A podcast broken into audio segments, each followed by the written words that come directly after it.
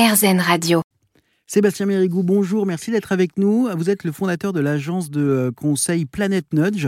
Le nudge, euh, ce sont des, petits coups de pouce que euh, l'on nous donne pour que l'on puisse adopter un, comportement meilleur, vertueux, notamment en ce qui concerne l'environnement.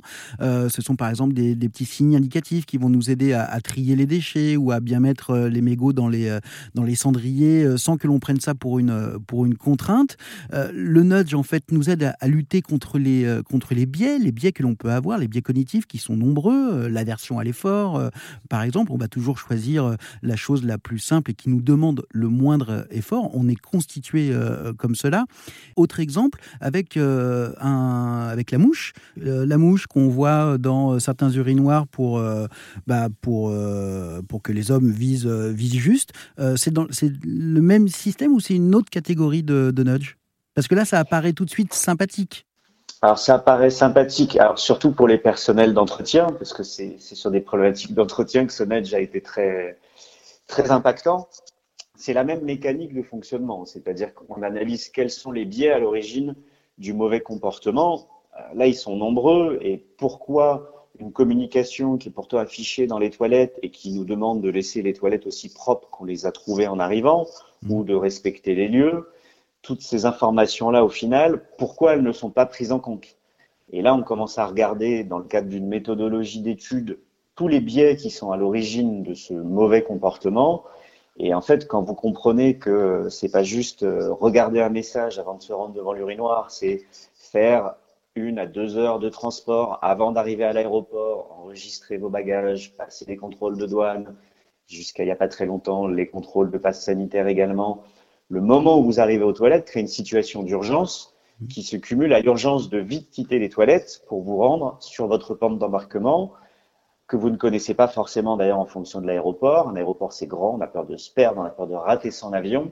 Donc, c'est des biais qui rentrent en ligne de compte qui créent de l'urgence. Et donc là, tout de suite, vous avez une situation qui est d'aller aux toilettes qui prend un petit peu plus de perspective.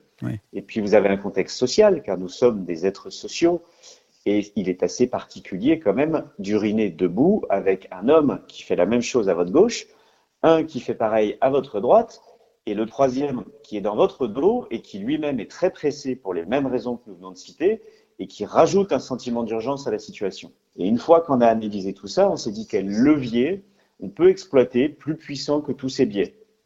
Dans ce cas précis, il y a un levier extrêmement puissant, c'est que si vous donnez à un homme quelque chose à viser pendant qu'il urine, il va le viser. Donc il suffisait juste derrière de déterminer quel est l'endroit où il faut viser, de faire un petit travail supplémentaire d'analyse en psychologie sur quel type de cible on peut être amené à viser. Et puis, dans le cas de la mouche, on s'est dit, bah, tiens, si en plus la cible qu'on vise peut se mettre en mouvement au moment où on urine dessus, on peut potentiellement augmenter encore l'efficacité de ce nudge. On va aller chercher 1 ou 2 en plus. L'être humain est joueur et, et, donc nécessairement, ça fait partie des leviers qu'on exploite quand on travaille les nudges.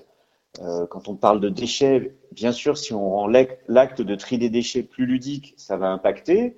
Et aujourd'hui, la gamification, au sens très large, c'est des magnifiques leviers à employer pour faire changer les comportements, pour faire adopter des bons comportements, pour faire aussi de la pédagogie. On a les serious games qui sont arrivés euh, ces dernières années sur le marché de la formation.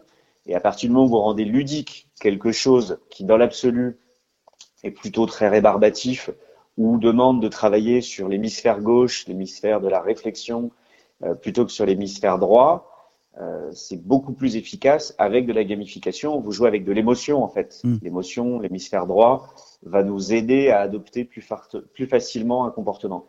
Merci beaucoup Sébastien Mérigou. Je rappelle que vous êtes donc le, fondateur de l'agence euh, Planet Nudge. Merci beaucoup de, bah, de m'avoir donné un, un, petit coup de pouce pour nous éclairer, pour savoir ce que c'est que le nudge. Merci à vous Frédéric.